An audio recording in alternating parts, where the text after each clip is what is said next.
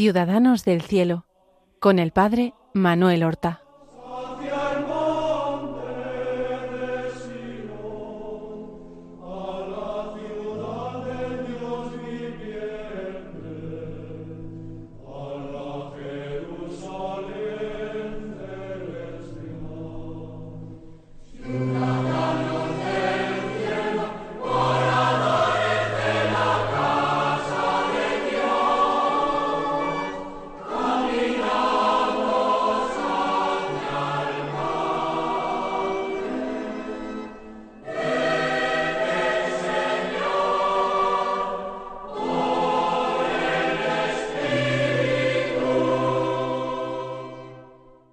Buenos días, queridos amigos, oyentes del programa Ciudadanos del Cielo que emitimos cada semana en Radio María.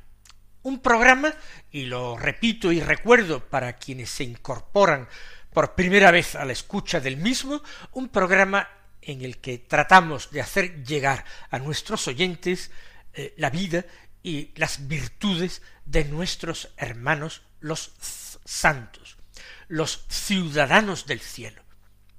Ellos nos llaman desde allí, nos llaman al cielo, y nos llaman con el ejemplo de sus vidas llenas de amor a Jesucristo, de fe, de esperanza, nos llaman con ese evangelio sencillo encarnado en vidas humanas como las nuestras.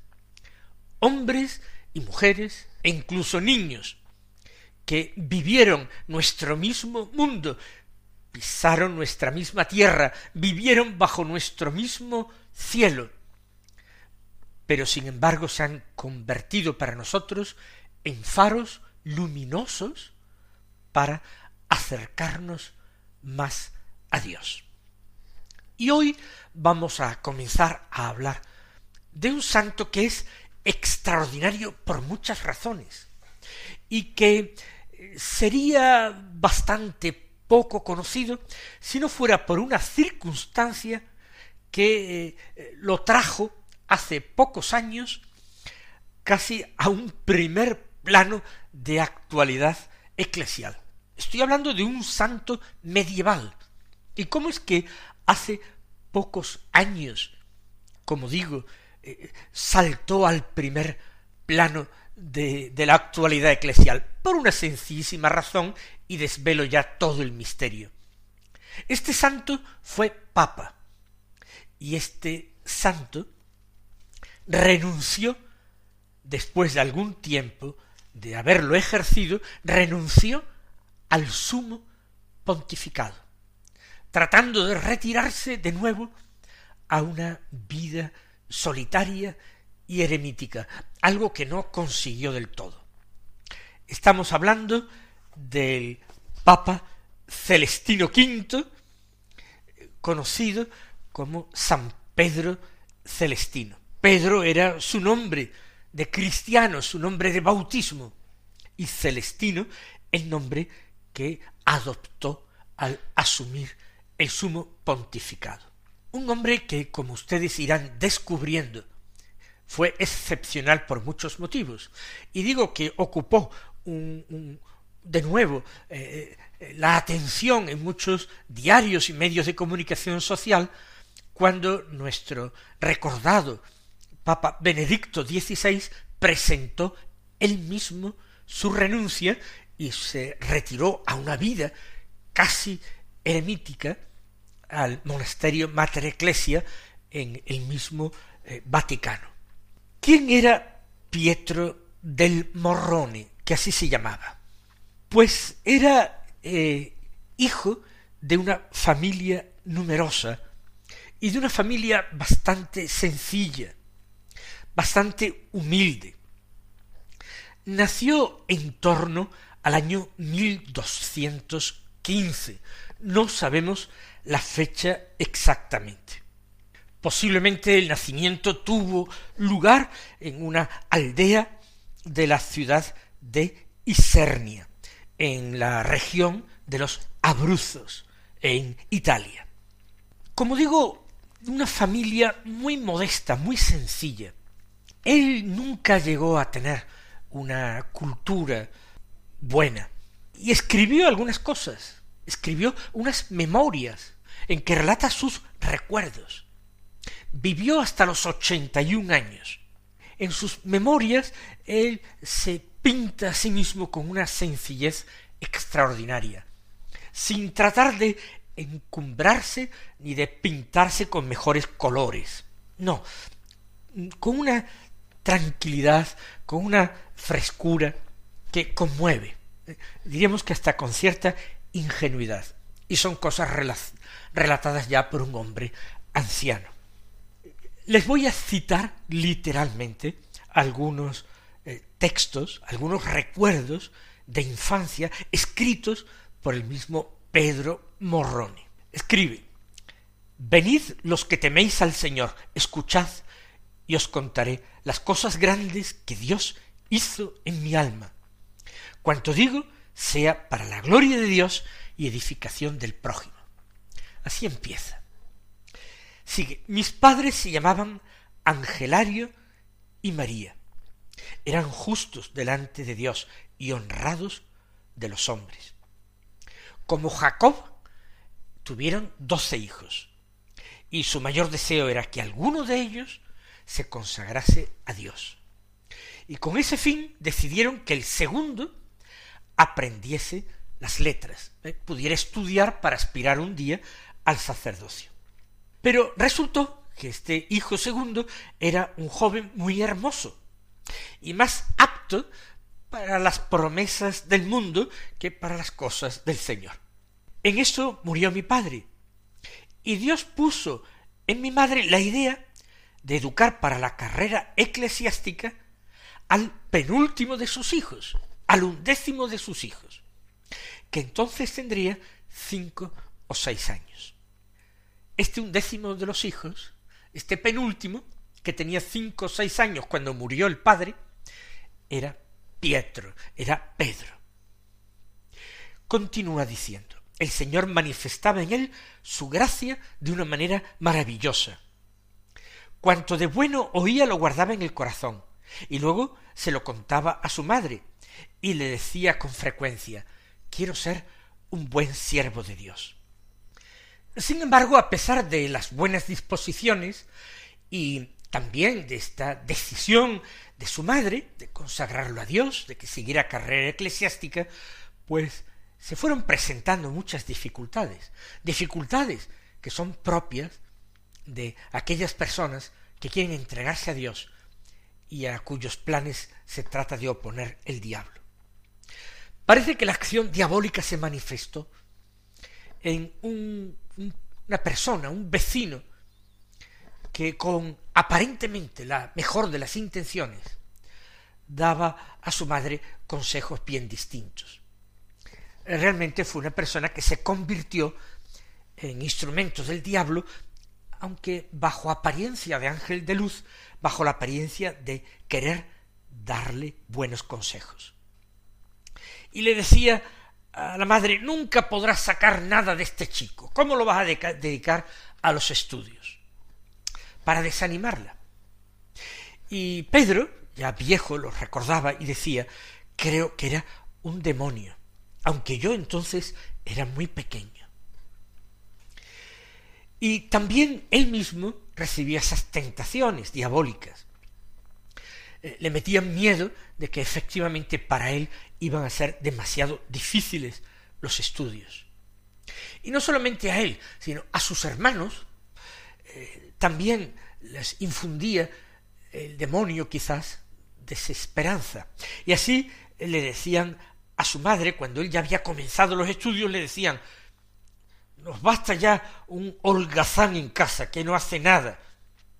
Y no sólo esto trataba de conjurarse contra los buenos deseos de Pedro y de su madre. Un señor rico del pueblo de Isernia llegó a decirle que si él no se hacía sacerdote, le dejaría en herencia todos sus bienes, ya que era un hombre que no tenía herederos pero con la condición de que no se hiciera sacerdote. Fíjense, por parte de su familia, de la gente del pueblo, cuántas dificultades tuvo que enfrentar. Y su propia desconfianza en él mismo pensando que no sería capaz de realizar esos estudios.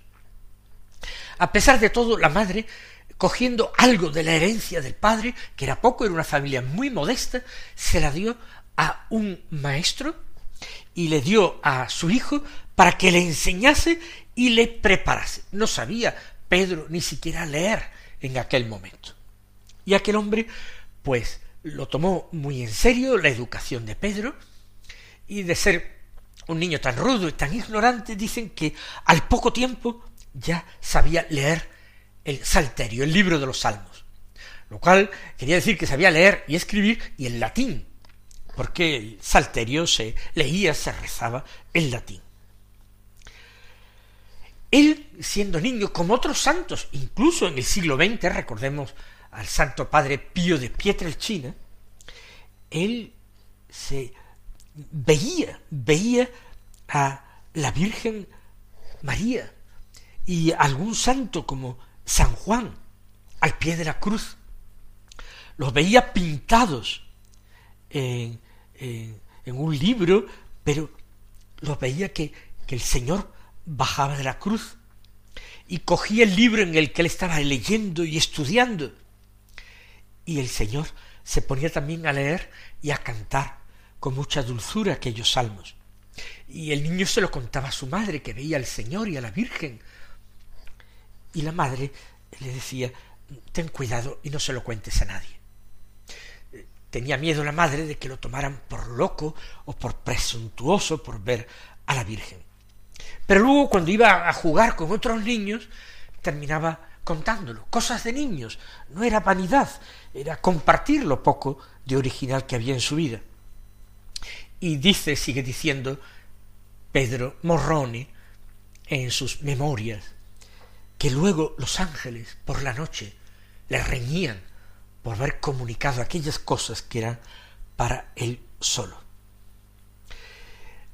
Se cuenta de que ya antes, cuando era muy pequeño, con tres años solamente, a consecuencia, no sabemos si de una enfermedad o de una pedrada, había quedado tuerto de un ojo había perdido al menos la visión, no sé si el globo ocular, pero sí la visión.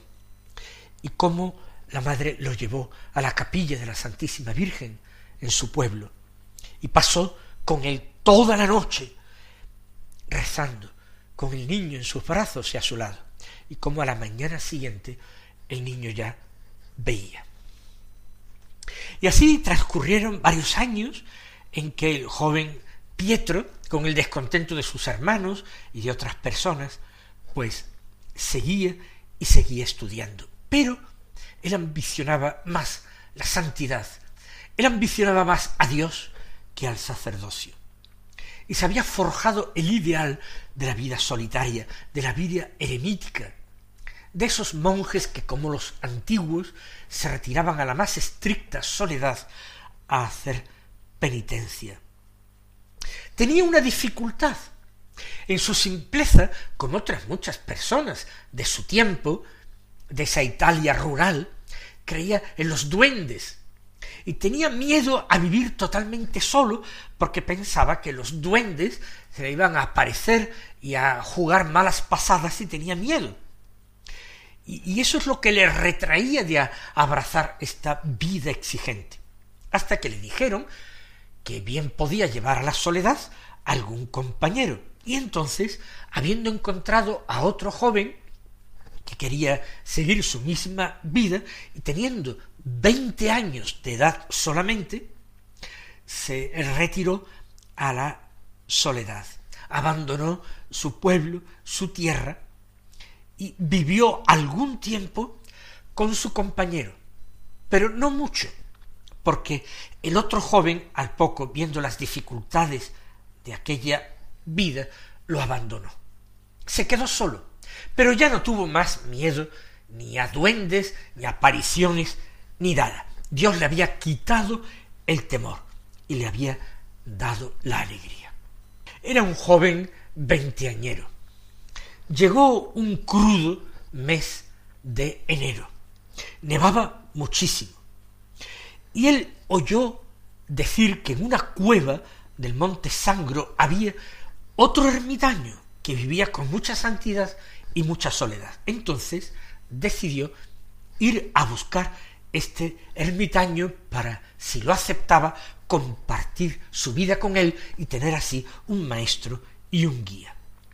Trataron de apartarlo de este camino, se le aparecieron por el camino dos muchachas muy hermosas que le tentaron para que las siguiera, las acompañara, abandonara aquella vocación, aquella vida loca. Él lo rechazó, llegó a aquella cueva que le habían indicado, pero no encontró al ermitaño. No sabemos si el ermitaño se había ido a otro lugar o quizás había muerto, pero en su cueva pasó diez días en total soledad. Y tuvo muchas consolaciones de Dios y apariciones de ángeles. Y decidió quedarse allí y se quedó durante varios años. Allí y también en otra cueva de un monte cercano. Eh, se cuentan infinidad de anécdotas de aquel tiempo y cómo el mismo Señor, en su rudeza, en su simplicidad, lo educaba. Eh, eh, él se sentía cada noche despertado por unas campanas que le llevaban. Pensaba que se trataría de una iglesia lejana y el tañido de las campanas le despertaba para rezar maitines. Sin embargo, en una ocasión, pues eh, uno que venía a verle porque pasaban por cerca de su cueva eh, peregrinos que pasaban por allí caminantes y a veces al oír hablar de un ermitaño que era Pedro se paraban por conocerle. Uno le dijo pues si tuvieras un gallo que, que se, se despierta y despierta eh, cantando antes de, salir el sol, pues tú ya tendrías quien te despertara para cantar maitines. Y una mujer que estaba allí también dijo, ah, pues yo tengo en mi casa un gallo y si quieres te lo traigo y te lo regalo. Y él dijo, pues tráemelo, con su mejor voluntad. Se lo trajo la mujer, pero a partir de aquel momento ya no escuchó más campana. Y lo peor es que el gallo nunca le cantó, con lo cual tuvo que devolver el gallo a su dueña y se dio cuenta de que no tenía que eh, distraerse y aceptar esos medios humanos y naturales, él que estaba en conversación con los ángeles y que era despertado por los mismos ángeles con aquel tañido de campanas. Como San Antonio Abad, el padre y eh, patrono de todos los solitarios, tuvo que pasar muchas tentaciones, tentaciones de orgullo, de soberbia, tentaciones contra la castidad, una pobreza aterradora, tentaciones que le quitaban el sueño por la noche, incluso pues alimañas de aquellos lugares salvajes que aunque no tuvieran un origen sobrenatural, sin embargo, le molestaban, eh, le hacían la vida muy, muy difícil. Sufría eh, terribles fríos, vestía solamente una túnica con una capucha con la que se cubría su cabeza y como digo pasaba mucho mucho frío y allí perseveró una serie de años hasta que él se sintió llamado a ir a Roma. Y allí, quizás acompañado de otras personas que conocían la fama de su soledad, de su penitencia y de su santidad, allí le propusieron ordenarlo sacerdote. Tenía estudios, estudios sumarios hechos con un maestro, pero se dieron cuenta de que era un hombre que sabía cantar los salmos en latín, que tenía una cierta, una cierta, una mínima cultura religiosa, y entonces él aceptó. Después de que le rogaran mucho, porque no se consideraba digno, pero aceptó el sacerdocio. Y entonces se retiró a un monte, el monte eh, Morroni o Morrón, eh, cuyo nombre, por ser el primer monasterio que fundó, terminó adoptándolo, Pedro Morroni. no es un apellido de familia, lo de Morrone, sino el nombre de ese monte al que eh, se retiró. Y allí en Morrone, ya sacerdote, empezó a reunirse en torno a Pedro muchas personas deseosas de santidad. Aquel eh, siglo XIII, extraordinario por tantos motivos, en que mucha gente buscaba sinceramente a Dios. Y se fue formando un grupo de discípulos, se fue formando un monasterio, pero un monasterio de eh, solitarios, seguían una vida eremítica muy parecida a la que posteriormente eh, siguió la orden de los camaldulenses, cada uno con su ermita en soledad y reuniéndose en una capilla o iglesia común para eh, el rezo del oficio, para la liturgia.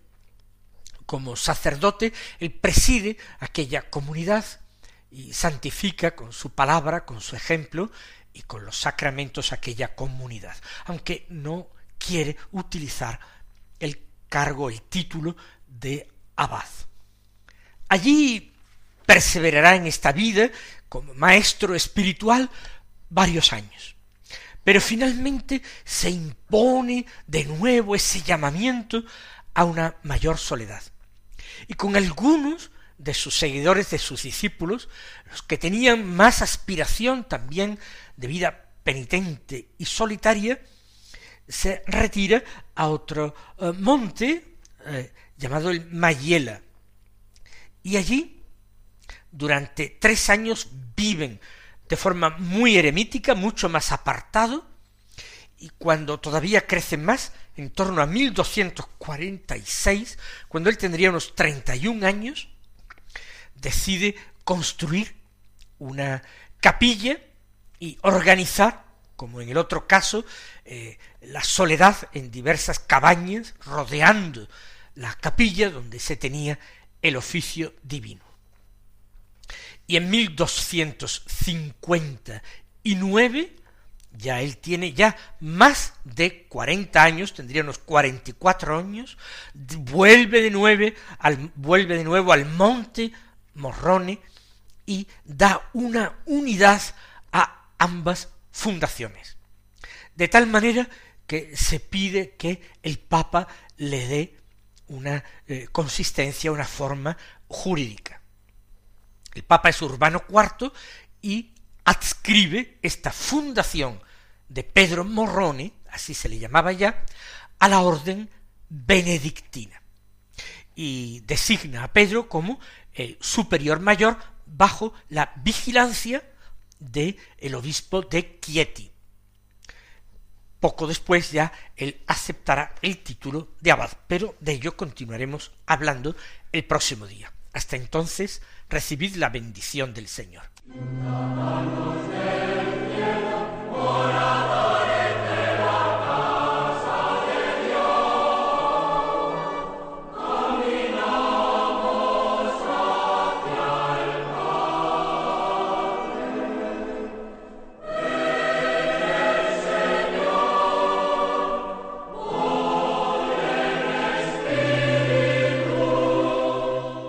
Han escuchado en Radio María Ciudadanos del Cielo con el Padre Manuel Horta.